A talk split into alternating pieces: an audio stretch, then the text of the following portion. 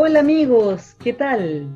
Comienza una nueva semana y les damos la bienvenida a todos nuestros auditores que escuchan semana a semana nuestros conversatorios de Turisteando junto a un mate. A través de voces locales podemos conocer múltiples destinos de nuestra Patagonia chilena. Queremos invitarlo a sacarle una selfie de donde estén y subirle a las redes sociales al hashtag turisteando junto un mate. Todos juntos ponen hashtag y turisteando junto un mate. Y nos cuentan qué es lo que les gusta del lugar donde están, pueden contar una historia entretenida, una traición, quizás compartir una receta, como ustedes quieran. Recuerden, hashtag turisteando junto un mate. Hola Joaquín. Hola Ale. Amigos, estamos, les contamos que ya estamos en el séptimo capítulo de Turisteando junto a un mate, un programa realizado en colaboración entre Real Travel y Let's Go Experience. Como siempre, en las voces amigas de Marta Lorenzini, Pablo Larcón, Alejandra Freund y quien les habla, Joaquín Cueto. Como cada semana, en este espacio nos encontramos con nuestros invitados que nos abren la puerta de sus casas y nos cuentan cómo es el destino donde trabajan, su cultura y tradiciones, pero lo más interesante de todo es lo que hacemos, es que lo hacemos por medios de voces locales. Eh, bueno, chicos, yo les quería comentar que adivinen dónde estoy. Adivinen, adivinen.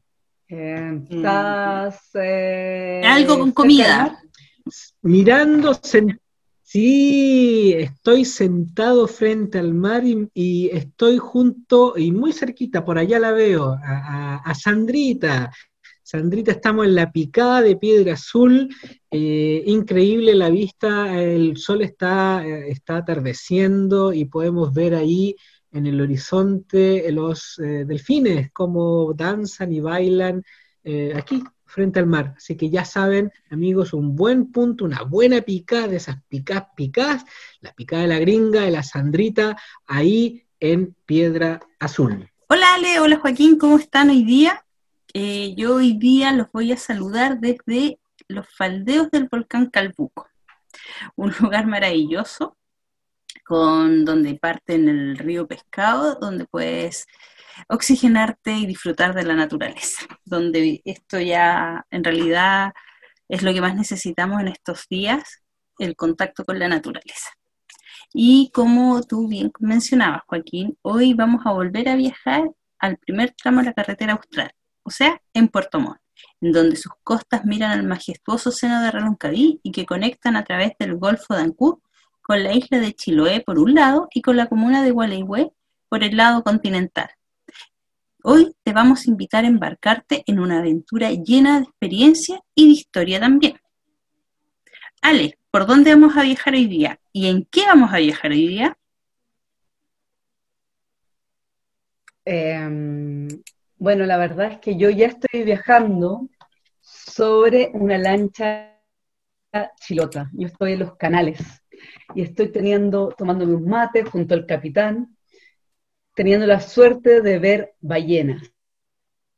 Porque en los canales puedes ver ballenas, delfines, orcas, entre otros.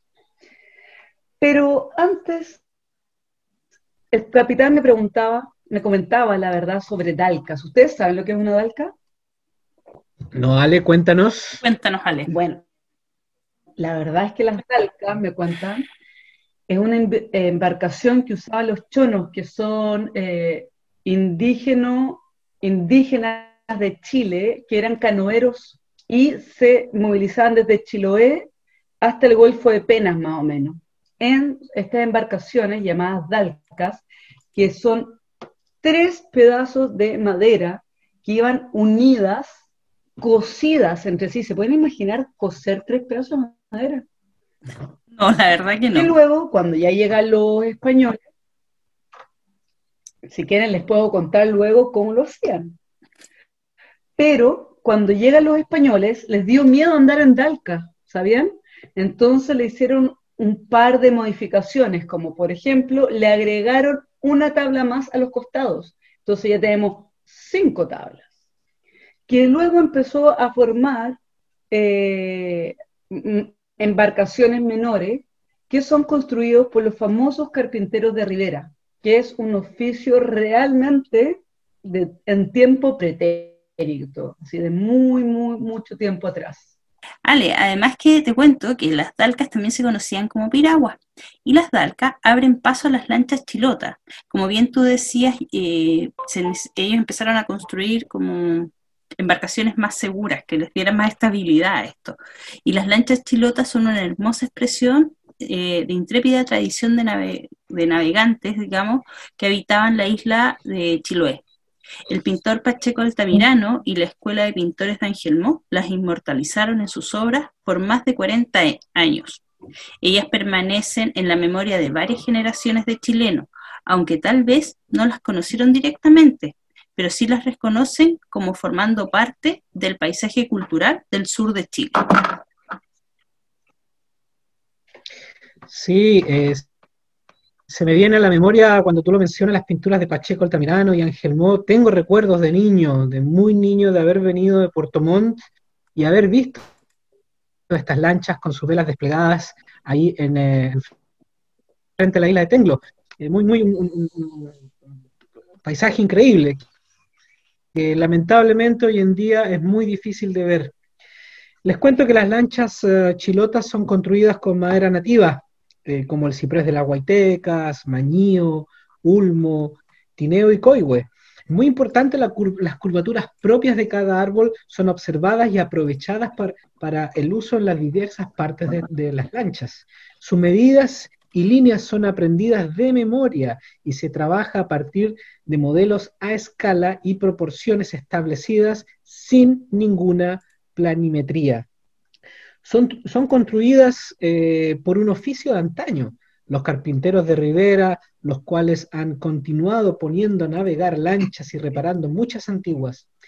Eh, su arte manual adquiere hoy una nueva vigencia e impulso, contribuyendo así a proyectar desde su ancestro oficio la rica identidad chilota, Ahora, en el turismo y en el deporte, es donde las lanchas veleras son el alma de importantes regatas que se realizan todos los años entre Chiloé y Puerto Montt. Amigos, ¿están listos? ¿Están preparados para recibir a nuestro invitado de hoy?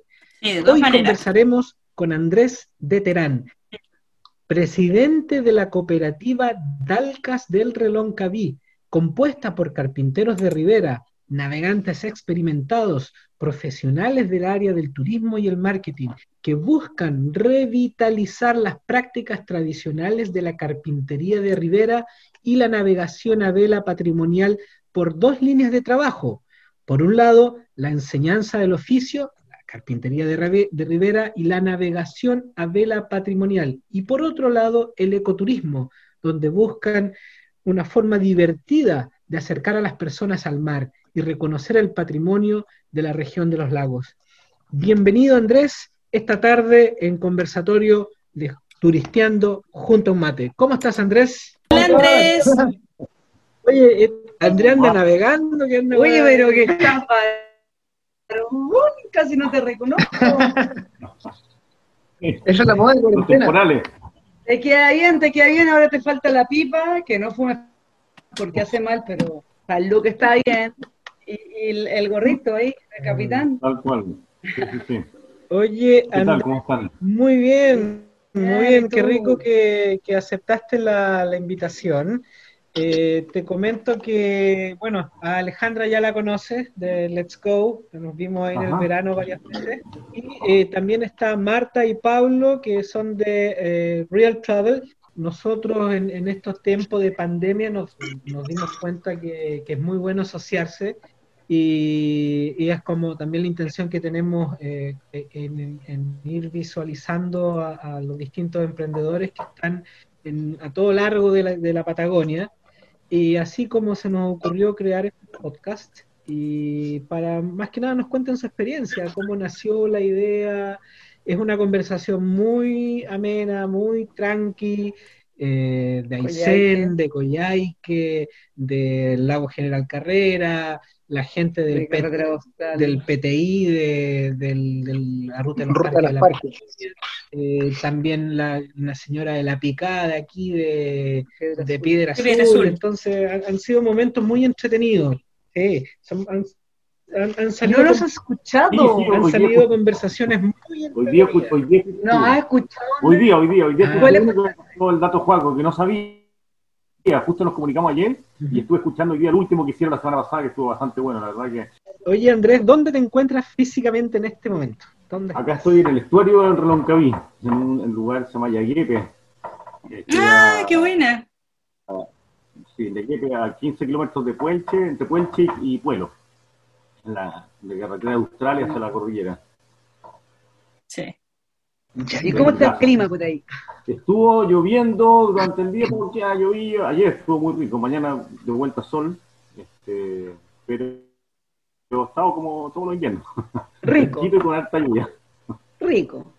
Sí, Andrés, sí. ¿tú eres, tú eres oriundo de acá del sur o, o co- como muchos que venimos conociendo que llegaron a, a- a- acá a, esta- a la región de los, de, los, de los lagos? No, yo soy oriundo de Santiago, nacido allá, pero desde muy chico, siempre viniendo al sur, siempre viniendo al sur, enamorado del sur. Este, después trabajé acá mucho tiempo, anduve trabajando en la pesca artesanal, en varias áreas del sur, digamos. Este, y después eh, me volví a Santiago para buscar capital para instalarme acá. Muy bien. muy bien. Mi sueño era vivir acá y, y ya lo estoy logrando. Yeah. Eso. Oye, Andrés, ¿y cómo, cómo nace el tema de, la, de las talcas, en el fondo de la navegación y, y las lanchas y todo esto? Eh, bueno, es una larga historia. Durante el, tiempo, Dale, dale. durante el tiempo que estuve trabajando, en, el- yo soy yo estuve técnico pesquero y desde chico navegué mucho a vela en, en regatas, ahí en Santiago, digamos, me metía como tripulante en embarcaciones y era el que manejaba las velas de proa. Entonces todo el año participaba en las regatas me encantaba y todo, pero no, no, no tenía ni, ni papás con velero, ni hermanos, ni familiares. Entonces era todo a, Todo a pulso. en las regatas prácticamente, sí. Entonces fui aprendiendo y agarrando el, el gustito de la navegación a vela y mm, cuando estuve trabajando en la pesca artesanal, porque me, estudié técnico pesquero, digamos, por mi, mi conexión con el mar, este, cuando estuve trabajando en la pesca artesanal me tocó llegar a vivir a Dalcahue. Y en Dalcahue, este, todos los fines de semana, todos los sábados se armaba la feria, que era los domingos, pero el día sábado empezaban a llegar las embarcaciones a vela con todas su con todas sus cosas para vender, que venían de distintas islas, desde lana, este, papa, eh, vi bajar de una embarcación a vela una vaca, o sea, cosa impresionante, chancho, cordero, no, impresionante. Llegaban navegando momentos que decía, irá, irá a aparecer alguna embarcación porque estaba absolutamente lleno de neblina, no se veía nada, nada, nada en Talcahué. Yo decía, no, estos días esta, esta gente seguramente no deben venir. Y al ratito empezaban a aparecer entre medio de la neblina, no, impresionante. Y ahí me fui dando cuenta y dije, no, estos viejos son los mejores navegantes del mundo, porque no tienen ni compás, no tienen luces, no tienen nada, no tienen nada. Solamente una estufita adentro, un, eh, un par de mantas para arroparse y el resto carga nomás. Y a vela. Entonces, cuando vi esto, realmente me enamoré. Sí, sí, a pura vela, pues no tenían motor, absolutamente nada. Y me, me enamoré de los chilotes, de las lanchas chilotas, de todo su trabajo y todo su tema, ¿no? Este, y dije, algún día cuando vuelva a vivir al sur voy a tener mi lancha chilota. y después con el pasar de los años, este, justamente me vine al sur, este, logré comprarme este campito donde vivo, que estoy frente al mar, este, conseguimos una embarcación con un hermano, una, una, una, lancha chilota que se llama Nereida, que mm, era de Pablo Neus, creo, que la tenían en, en- ahí en Calbuco. Y con esa lancha estuvimos navegando, te diría yo, tres, cuatro años acá en el estuario, hasta que encontramos otra. Este, que fue la, la Lili, que es la Lili, era la Lili 3, que es de Pepe Mauter, que es un eh, actual tesoro humano vivo, del carpintero Rivera de acá de la zona de, de. Este, así que le compré esta embarcación, la empezamos a recondicionar y a equiparla, qué sé yo. Este, la, la Nereida, que era este de Pablo Neu, se fue a- al restaurante de Coco Pacheco en Santiago, porque ya estaba ya lista para trofeo. Y bueno, y seguimos con la Lili, que es en este momento diría yo que es la más antigua que hay recorriendo los mares, porque debe tener 40 años, es la última que queda que participó de la regata, de, se llama Regata Un Ventisquero a la Laguna San Rafael, el año 86 creo que fue. Este, la única que queda de, esa regata. Este, mm, bueno, y esa lancha fue invirtiendo, metiéndole, le pusimos fibra de vidrio al casco para que durara más la madera, este, se le puso un muy buen motor, se fue equipando por dentro con, eh, con camarotes, con diferentes... Ya hoy día prácticamente vendría a ser un yate casi, ¿no? Pero con toda su forma autóctona de lancha chilota, sus velas, su mástil, todas sus cosas. Su falta de quilla.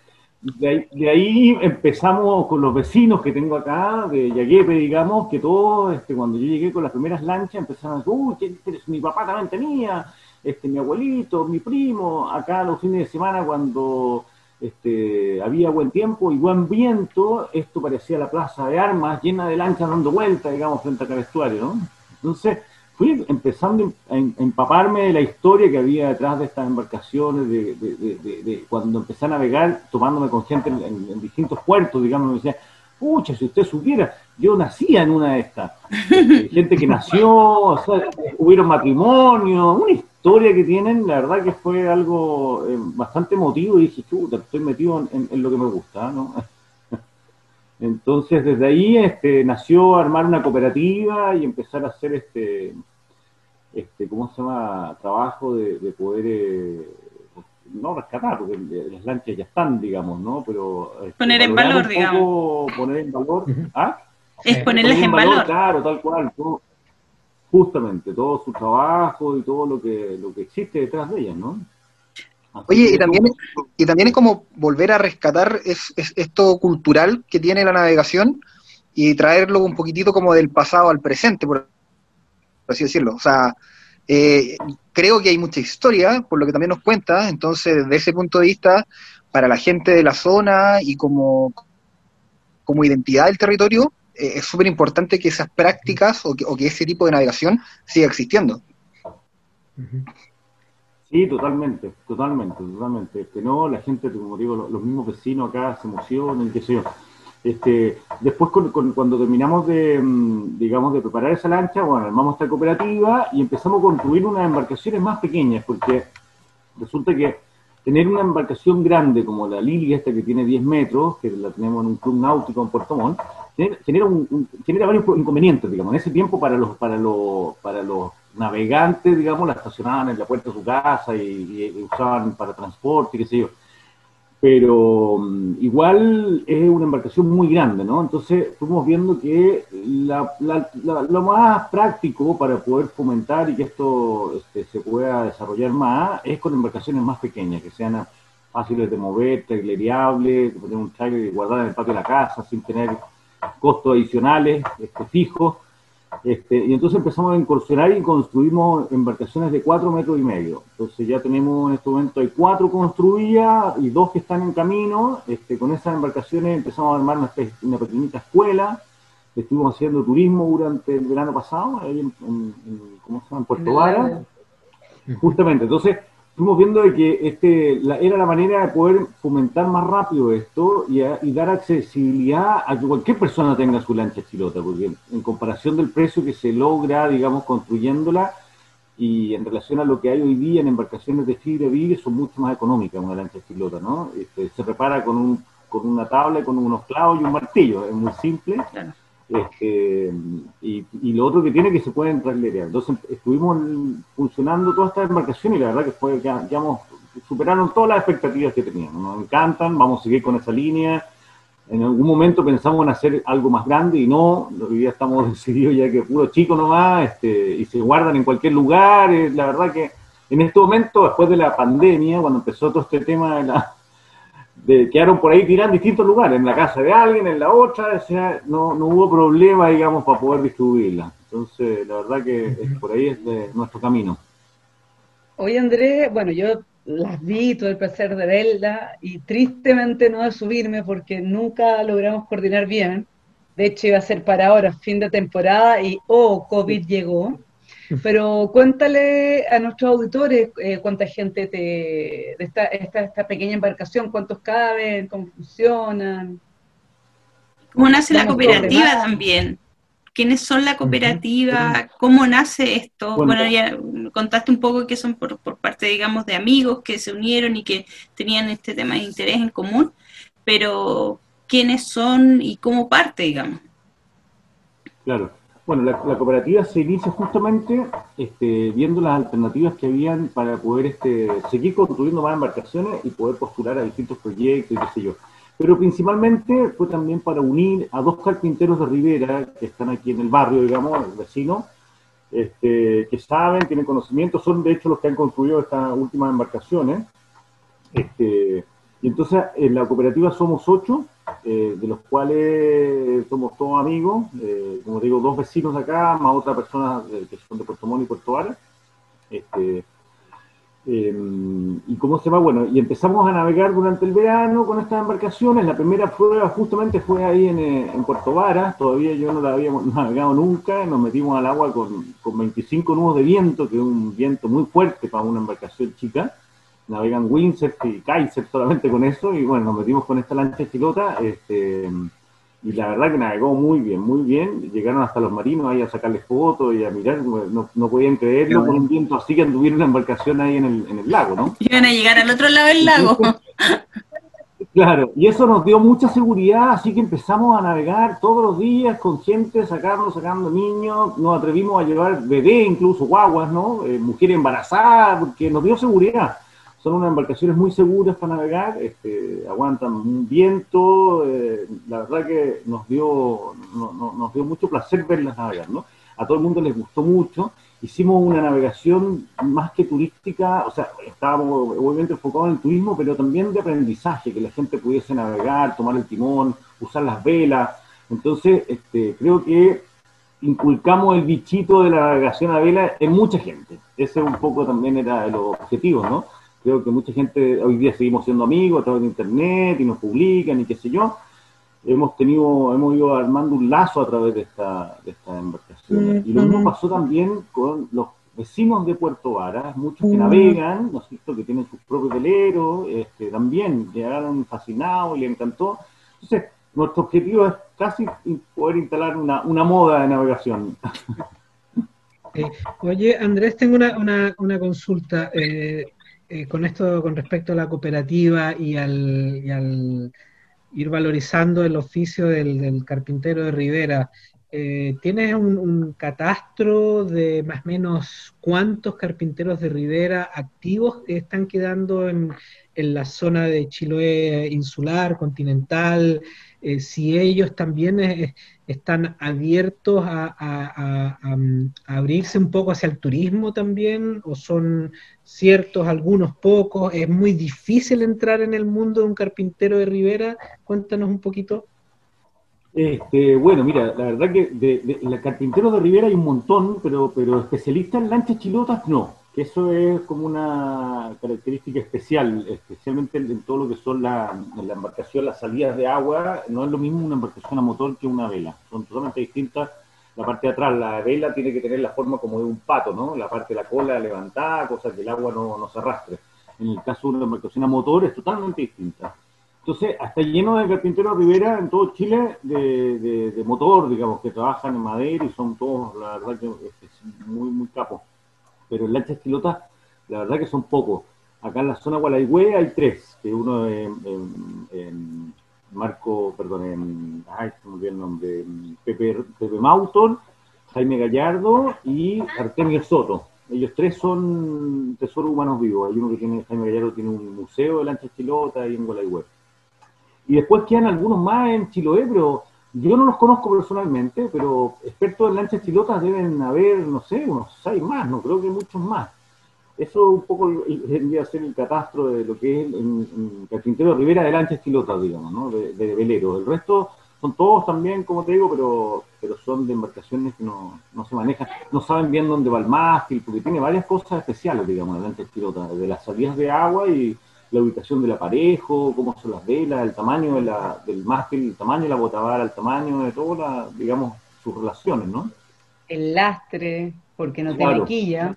Hay que decir que una embarcación a vela sin quilla puede ser tricky. Yo creo que estamos aprendiendo mucho de navegación y, mucho de, de- de- o sea, entender que la navegación nunca ha sido fácil y viene de tiempos pretéritos. Es increíble ver cómo acá al fin del mundo hay gente que, que lo hace, lo viene haciendo hace muchos años y pareciese que fuese muy fácil, pero es de una técnica increíble y eso, eso tiene que ver eh, directamente con, con el, con el pueblo chilote que, que, eh, es muy recursivo. eh, eh, están los materiales, tienen el, el- el conocimiento por generaciones y saben exactamente qué madera utilizar y, cuáles son las mejores para cada parte de una embarcación. ¿Tú nos podrías comentar un poquito cuáles son lo, los, eh, lo, eh, lo- lo principal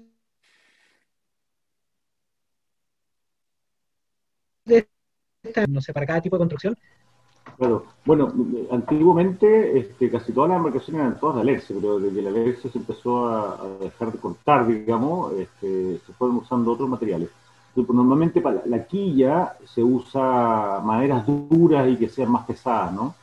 Este, normalmente hay quillas que son de ulmo, quillas de, usa un, un ulmo viejo, cosa que sea duro y aguante, ¿no? Este, que le dicen eh, pellín. Peñín. Este, mm, también se usa de, de, ¿cómo se llama este otro? De avellano también, se hace las quillas, este, pero generalmente, o coihue. Eh, también eh, nosotros, nuestras embarcaciones, las que estamos haciendo, las más pequeñas, las estamos haciendo de ciprés de la cordillera. Es madera que está comprada ahí en, en, ¿cómo se llama? En Llanada Grande, que es una madera que se, se puede cortar, digamos.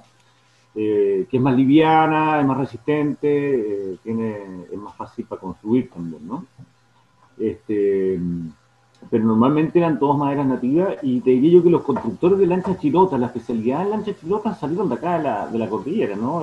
Como, yo una vez estuve en una, en una regata y se hizo ahí en el Museo Pablo Coloane en Kemchi, una, la directora dijo, contó un poco la historia de las lanchas chilotas desde su conocimiento, este, y contaba justamente que las embarcaciones, chilotas a vela, el origen era justamente toda la zona de Gualaigüe, todo lo que era este, Chiloé continental. Y desde ahí iban a Chiloé eh, Insular. insular, con, con materiales, con todas estas cosas. Y la verdad que me contó, con- dentro de las cuestiones que yo nunca lo había tenido, ni lo había tomado en cuenta, decía que los jesuitas estaban muy agradecidos con las lanchas chilotas y las reconocían hasta el día de hoy, porque mm, gracias a las lanchas chilotas ellos construyeron y recorrieron toda la Chiloé eh, construyendo sus iglesias. Y que Las iglesias, en agradecimiento a los chilotes, a estas embarcaciones a vela, las habían puesto en lugares específicos para poder ayudar a la navegación. Estuvieron justamente en lugares, digamos, en A1, diferentes eh, eh, iglesias, Como faros. los- como faros, justamente, como faros, este, y hoy día están, están implícitas en, lo- en la- en las cartas de navegación. Todas las cartas de navegación aparecen la- la- las iglesias como puntos estratégicos de la navegación chilota. Así que hay toda una historia ahí bastante grande y bonita para hacer, ¿no? Andrés, Este, y, y con la cooperativa también ustedes quieren rescatar un poco el oficio de, de carpintero de Rivera, porque finalmente, eh, o sea, con los pocos que hay, que van quedando, que tú dices que son especialistas en temas en lanchas, en lanchas chilotas, eh, me imagino que no son jóvenes, son ya más, más de, de edad, y por ende los jóvenes tampoco han ido aprendiendo, quizás uno que otro han ido aprendiendo las técnicas, pero no todos. Claro, sí, la verdad que no, jóvenes muy pocos, yo no he visto ningún joven, son todos los, los papás, los hijos están en otro cuento, este, la verdad que son todos bastante adultos, es que tampoco no hay ningún joven que tenga experiencia ni conocimiento del tema. Eh, y nosotros estamos justamente viendo un poco eso, este, por eso también decidimos esta embarcación más pequeña porque es fácil de construir como para ir aprendiendo. Entonces nuestro objetivo aquí a un corto plazo es armar una escuela de carpintería Rivera acá mismo en Yaguepe, digamos. Tenemos un terreno este, donde poder este, armar nuestra escuelita, armar un galpón y empezar a construir embarcaciones en línea con los niños, con jóvenes, este, y ir traspasando el conocimiento, porque la verdad que es muy necesario. Hoy día se muere esta gente y quedamos todos, digamos, con, con las lanchas de chicas, es muy lindo para sacarle fotos, pero conocimiento de construcción Cero. y nada. Este, Este, así que está dentro de nuestro proyecto lo antes posible después este, construir. La idea nuestra es construir una casa grande como para evitar, este, no sé, pues, para recibir 25 niños y estar recibiendo de todas partes. No, no, no es solamente de aquí del barrio, digamos, del estuario, sino que el objetivo es este, poder aportar a, a, quien le interese, ¿no? Incluso estamos viendo la alternativa de que alguna persona que sea, no sé, pues, de cualquier lugar del país o de otro país, también se pueda venir a construir su embarcación, digamos, darle alojamiento y que venga todos los fines de semana y vaya poniendo su palito y al final del año ya se lleve su embarcación hecha por él, digamos, ¿no? Bueno, necesita un galpón bastante grande, ¿eh? Vas a necesitar un galpón bastante grande. No, porque son embarcaciones chicas, de cuatro metros y medio, entonces no, no, no, ah. no se necesita, no tanto, sí, sí, tal cual. La idea es estar este, construyendo cuatro embarcaciones en línea, más o menos algo así. Mm. Bueno, para que... Estamos pensando hacer turismo en base a eso también. Bueno, por ahí si este, este conversatorio llega a oídos de algún mecenas o de alguna organización que está pensando en, en, en eh, invertir en turismo con estos fines, yo creo que es increíble, una tremenda, tremenda oportunidad. Se, mantiene una tradición, se desarrolla el turismo en, diferentes zonas y, bueno, el, objetivo está claro. Así que no a no decaer, a no decaer y seguir poniendo el leñeque en, esta iniciativa que, para eso todos estamos, ¿no? estamos trabajando en esto. Sí, además que... bonito porque si tú partes con los niños de, tus vecinos y les estás rescatando lo que hacían sus abuelos y que luego sean estos mismos niños lo que le enseñen al turista, entre comillas, eh, le da un valor agregado increíble. Totalmente, totalmente. Y, y lo, mismo pasa con la navegación, perdón. Con tu, con tu escuela eh, de armar el barco, ¿no? Van a usar eh, tools, herramientas modernas o también van a aprovechar un poquito de aprender cómo usar cosas que no necesitan electricidad, por ejemplo? Sí, claro, sí, por supuesto, sí, sí, buena, totalmente. Buena pregunta. La, la, idea es que sea el conjunto, tal cual. Y de hecho, hay, hay herramientas que son especiales para construir embarcaciones y que eso hoy día no hay ninguna que, lo, que la reemplace, digamos, ¿no? Unos cepillos especiales para unas curvas, hay mucha herramienta que es especial para embarcaciones, que no me sé ni los nombres, una vergüenza, pero varios tipos de cepillos que tienen unos nombres especiales, que son este, para, para, cuando enganchan las, las cuadernas en la quilla y qué sé yo. Y hoy día no hay ninguna herramienta que la reemplace, así que sí, claro, sin duda alguna que vamos a utilizar todo lo antiguo y que venga desde ahí primero, ¿no? Y después viendo con qué podemos con, qué podemos ayudarnos más práctico. Andrés, ¿y las lanchas tienen, así como dice Lale, así como preguntas si se construye con herramientas de antaño, herramientas de modernas, ¿tiene tecnología de navegación o navegan cómo? ¿Brújula no? nosotros, no, nosotros, mira, el, aspecto de la embarcación y todo es idéntico a la antigua, toda la forma, sus velas, su aparejo, donde nosotros sí hemos ido cambiando y le hemos agregado más cosas, más que nada por seguridad, porque como eh, nuestro objetivo es hacer eh, turismo con ella y dar clases, qué sé yo, tienen que ser embarcaciones seguras, entonces todo lo que son las sogas, por ejemplo, las cuerdas para, para subir las velas, para bajar, para estirarlas, qué sé yo, todo lo que soga, este, el aparejo es de material bueno, de todo de, veleros de regata, digamos, que son eh, que no se cortan, que no se, que no se echan a perder con el sol, que no se no se echan a perder con el agua salada ni dulce. Después todo lo que son las roldanas por donde van esas cuerdas, también son todas de plástico fuerte, este, de buen material. En eso no hemos escatimado, digamos. Después todo lo que son los obenques, los tensores del mástil, también ahí usamos acero inoxidable. Entonces, mejoramos mucho en lo que es calidad de materiales este, para su funcionamiento, digamos. Pero el resto, la forma y su casco y sus materiales, son todo el resto es, madera. Y las velas también son de un material que se llama Dacron, que de los veleros, lo más barato que hay en veleros, pero es mejor que una lona, aportan más bien. Oye, pero ¿sabes qué? Pensando en eso, encuentro que sería súper interesante que también le enseñaran a su...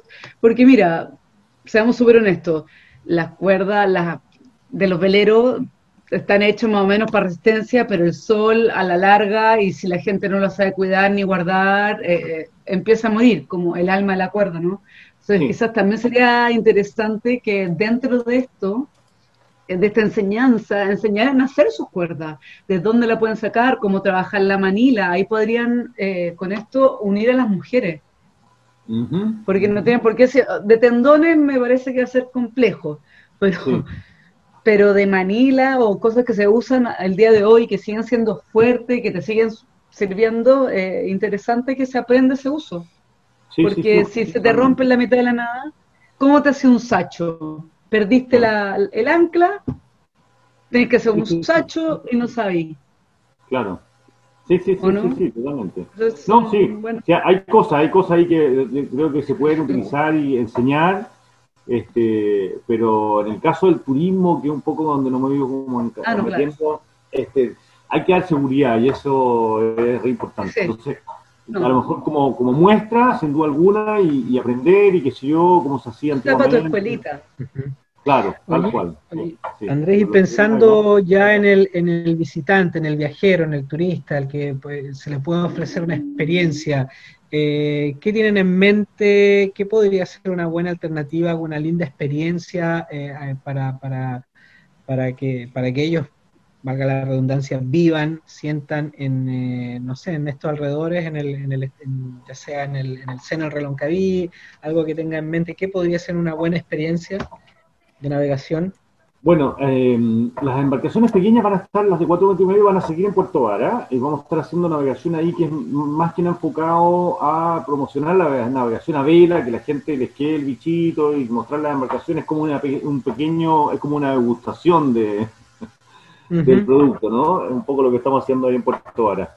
Pero la embarcación grande es lo, lo, interesante con la grande, con la Lili, que se puede dormir un par de, una semana sin problema y todo. Entonces, son como dos cosas importantes para este verano. Eh, durante el mes de enero vamos a estar navegando y haciendo navegaciones acá al estuario, ¿no es cierto? Acá al estuario vamos a estar trabajando, estamos haciendo toda una, huerta ecológica. Entonces la idea es poder trasladar gente hasta el estuario y también siempre está presente nuestro viaje que es a las termas de Cahuelmó, este, que eso es ahí en eh, este, ese es como lo, concreto, ¿no? Y después estamos abiertos a todo tipo de, navegaciones, digamos. Si alguien viene un día y me dice, oye, no, mira, la verdad que no tengo ganas de dormir acá, estamos durmiendo no sé dónde, queremos navegar por el día, bueno, todas esas opciones están. Este, y nos encantaría comernos unas ostras, también están. Y un vino también está. O sea, estamos abiertos como a todas las posibilidades, ¿no? O sea, están haciendo como viaje a la medida. Claro. Dijiste vino. Dijiste la palabra mágica Pablo, pum. Lea lo mismo como está el cuerpo mientras que le den vino. Ya, ya. Claro, y sí. El mate es para el frío y el vino es para uno. Oye, eh, no nos contaste la embarcación pequeña para cuánta gente y, tu embarcación ah. más grande para cuánta gente. Sí, bueno, lo divertido es que ambas embarcaciones, la capacidad de, personas navegando son las mismas. Lo que cambia es la, es la, ¿cómo se llama? El dormir en una y el, dormir, digamos. En la pequeña este, se navegan seis personas sin problema. Normalmente andamos cuatro o cinco, ¿no? Y en la grande, exactamente lo mismo. Seis personas para dormir. Este, obviamente, si hacemos un paseo por el día, van a entrar ocho, digamos, cómodos, eh, porque tiene baño, qué sé yo pero normalmente una navegación de una semana, por ejemplo, es como para seis personas, como máximo. Perfecto. Eso sin incluir capitán. Más capitán, más capitán. ¿Y tú vas como capitán más un tripulante? Yo ¿O que tus pasajeros? No, tripulante. Normalmente depende. Depende. Si es que las personas que van, hacemos una pequeña encuesta y ninguno ha navegado nunca en su vida, este, vamos con un tripulante. Pero si hay gente con experiencia y todo, normalmente vamos sin tripulante. Entonces, eso, eso es durante lo que es el, mes de enero. Y en el mes de febrero, bueno, todo esto, si, si todo esta, este cuento se termina, ¿no? en el mes de febrero hay una especie como de regata en Chiloé, que la están organizando, mm, ¿cómo se llama? En, ay, ¿Cómo se llama esta gente que está en Fundación Ciprés? Ellos están trabajando, ellos la rienda en la embarcación de Pepe Mauto, este, uno de los patrimonios vivos y están armando una regata, un paseo, digamos, por Chiloé en el mes de febrero, en los primeros 15 Pero es la típica, ¿no? No, no, esto, no, no, esto no, lo están organizando, no, no es la regata de Chiloé, de velero, no, esto lo está organizando esta Fundación Ciprés, que están, están ahí haciendo, han ganado varios proyectos, qué sé yo. Entonces tienen esta lancha en arriendo y invitaron a todos los demás. Entonces, Qué bueno. eh, y un paseo que es durante una semana por Chiloé, recorriendo las islas, qué sé yo. Entonces, ese, ese paseo, como ya está bastante organizado, calculo que también lo vamos a ofrecer para que para ver si es que alguien también se interesa ir a recorrerlo y hacer este, este ride con nosotros, ¿no? Oye, por favor, ojalá que alguien te escuche porque son súper bonitas, son súper entretenidas, sobre todo si no estás corriendo, por lo tanto no te importa ser el primero. No, Eh, no, no, pero- no, normalmente- en lanchas chilotas no son, son se les dice regata, pero es sin, eh, sin puestos. Sí. Oye, pero corre, en, en- en la regata de Chiloé también está la categoría lanchas chilotas, por favor. Sí, pues sí. sí, No sí. pueden competir con un velero, pero y se ven tan bonitos. Y cuando Sí. tú estás en una isla y ves las velas que se acercan y empiezas a ver las técnicas de los distintos veleros. Ah, no, es fantástico. Ves los errores, empiezas a ver, este no viene bien, este. Y después Claro. hace el chichín. ¿Estás correcto? No, es fantástico. Qué bueno. Bueno, como va a estar lleno de trabajo febrero, tristemente no te podré acompañar. Ah, Pero si algo de eso cambia, yo soy tu tripulante. ah, bueno, Feliz. Nos ofrecemos todos como tripulantes.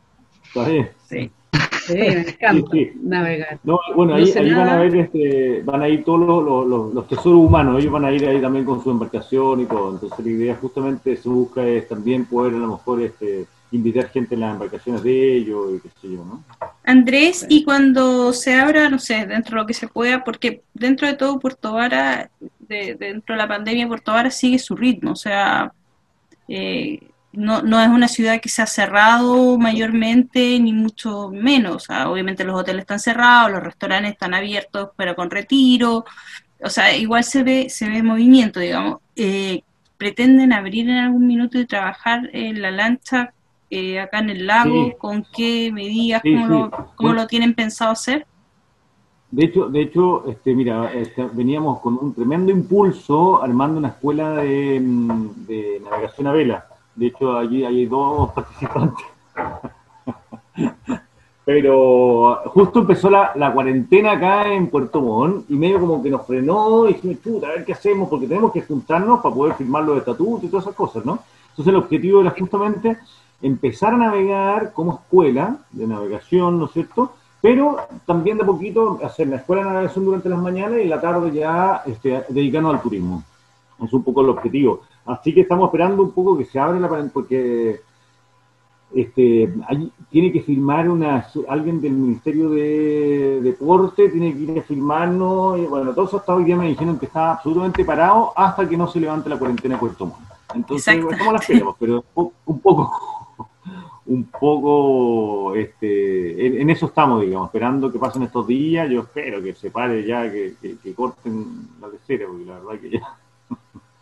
No va a ser antes del ¿cómo se puede 18. más? Sí, sí. Mira, esto es algo que nosotros deberíamos saber. El sur de Chile solo te deja hacer lo que el sur de Chile te deja hacer.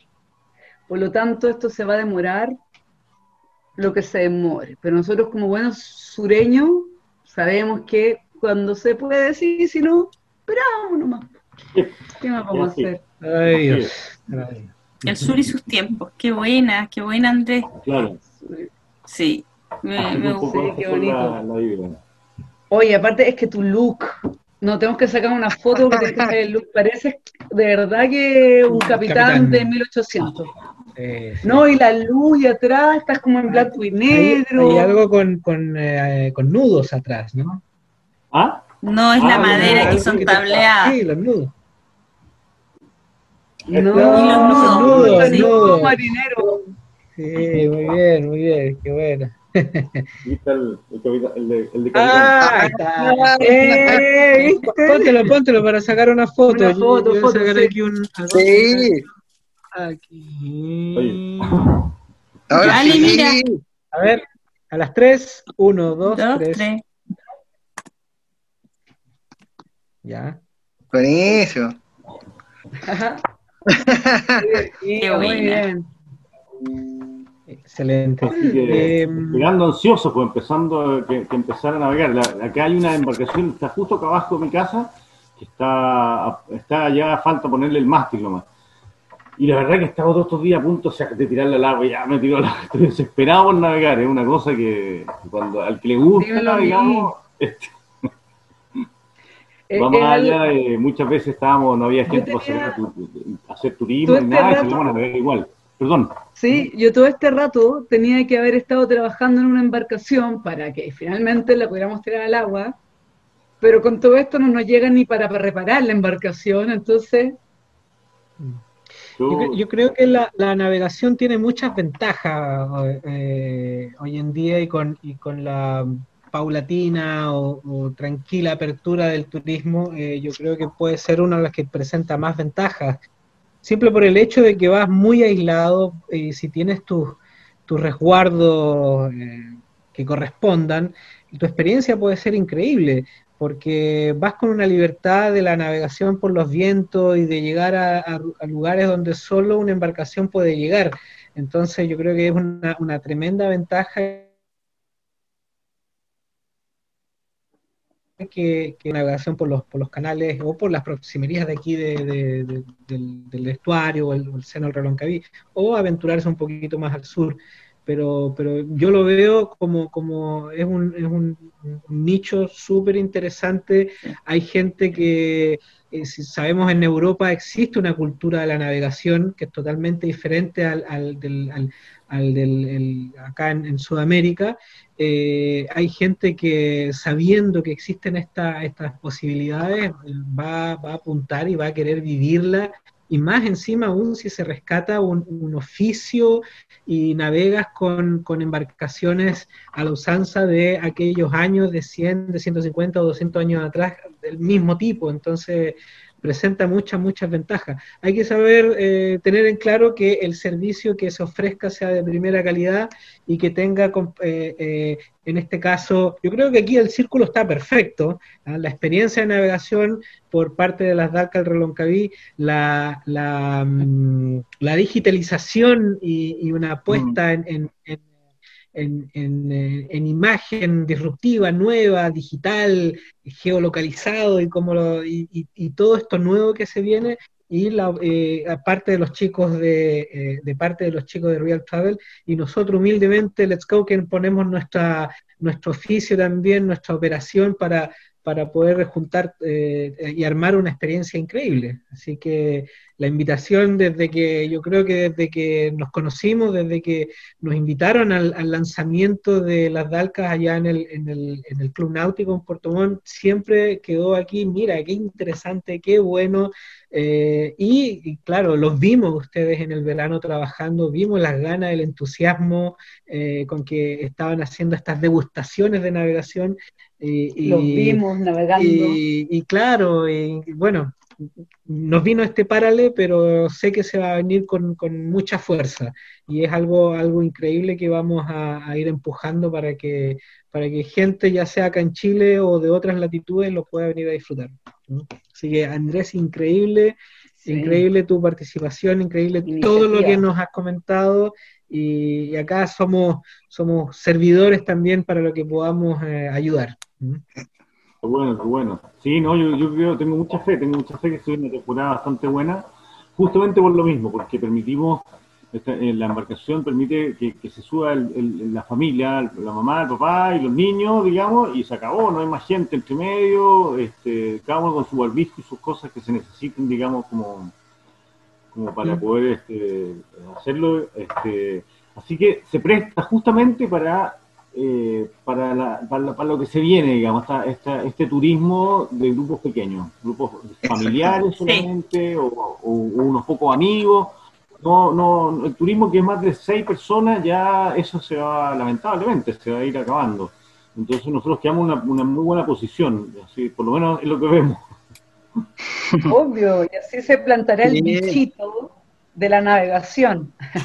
Sí, claro, claro, tal cual, tal cual. Sí, eso es un mundo. Sí, es pues maravilloso. Aparte, es, ecológico. A la gente que va a venir de acá al, nacional, ¿no? Al turismo nacional. Yo creo que el turismo nacional es el que, de hecho, el año pasado fuimos prácticamente, te diría que el 90% fue gente de, de, chilenos, digamos, que navegaron. Buenísimo. Sí, pues bueno, también puedes eh, poner como un plus que la huella de carbono es muévete por el lago, seamos el taxi familiar y reduce tu huella de carbono porque nos estamos moviendo a viento. Y en el peor de los casos, remamos. En el peor, nadamos. Claro. Sí, sí. Mira, se me viene una, pensando en, una pronta reapertura y, y en, en- en también, sabemos que, bueno, Puerto Varas ya es una, una ciudad que es una ciudad, eh, gente que ha venido a vivir de otras latitudes y tener este encuentro con, con, eh, con, una- con esta tradición puede ser muy, o sea, muy motivador. Y, y no sé, a mí por ahí se me ocurrió la idea que conversar con ustedes y la planteo ya ahora eh, de, de ofrecer una, una experiencia como una, una navegación al atardecer. Debe ser muy bonito en, en la, cuando, cuando obviamente el tiempo lo permita. Eh, y yo, lo- yo me imagino un atardecer ya de primavera, verano, eh, con su picoteo. Pablito, que sabe mucho de vinos, nos puede sugerir una, trae las, las cajas Sí. que le gusta a él. y, y- y lindo, y se puede hacer una muy buena experiencia. Sí, también se puede jugar a la navegación de luna llena. Mm. Bueno, eso te iba a decir justamente. Sí. La navegación sin luna. Wow. Porque si tú te alejas de las ciudades, un poquito que sea, ya el cielo es otra cosa. Sí. En- Y hoy en día no está tan terrible hacerlo. hace Y un par también- de perdón, hace un par de semanas atrás, por otras cosas, conocí a una persona, tuve una reunión con una persona por temas de trabajo que hace navegación, pero en, bueno, en el calle calle en el río y se especializaba precisamente en el amanecer y en el atardecer. Y dice que es increíble la cantidad de venta que tiene. eh, obviamente este era como más para de pareja, no estaba enfocado en un tema familiar por las horas, pero eh, dice que eran netamente nacionales.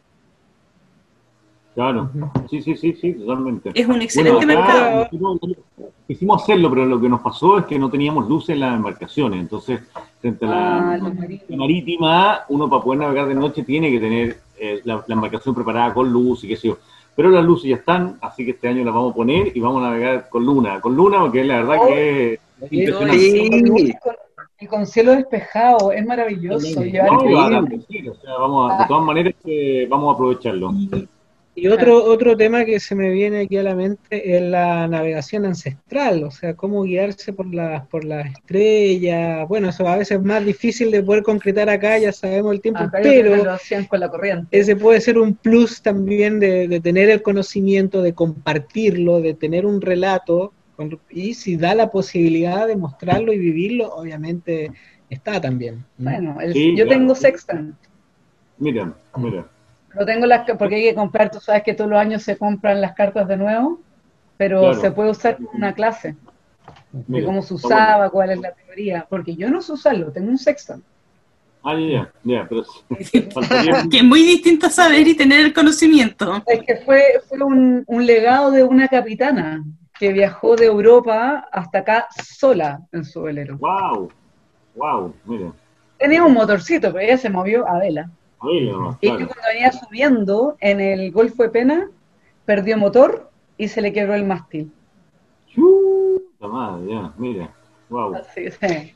Historia de la capitana. Oye, An- Andrés, a- hablando de historias de capitanes, me imagino que debe haber un millón de historias que conozcas, a lo mejor que te han pasado a ti o que has escuchado. ¿Hay alguna que entretenida, simpática, breve, que nos puedas compartir, que se te venga a la, a la memoria? Este, ¿Alguna anécdota? Sí, bueno, de, de- de- de justamente de, la, de, la, de, la, de las embarcaciones chilotas. Estábamos en una regata el año 2000, no, el año, sí, el 2005, a ver si por ahí.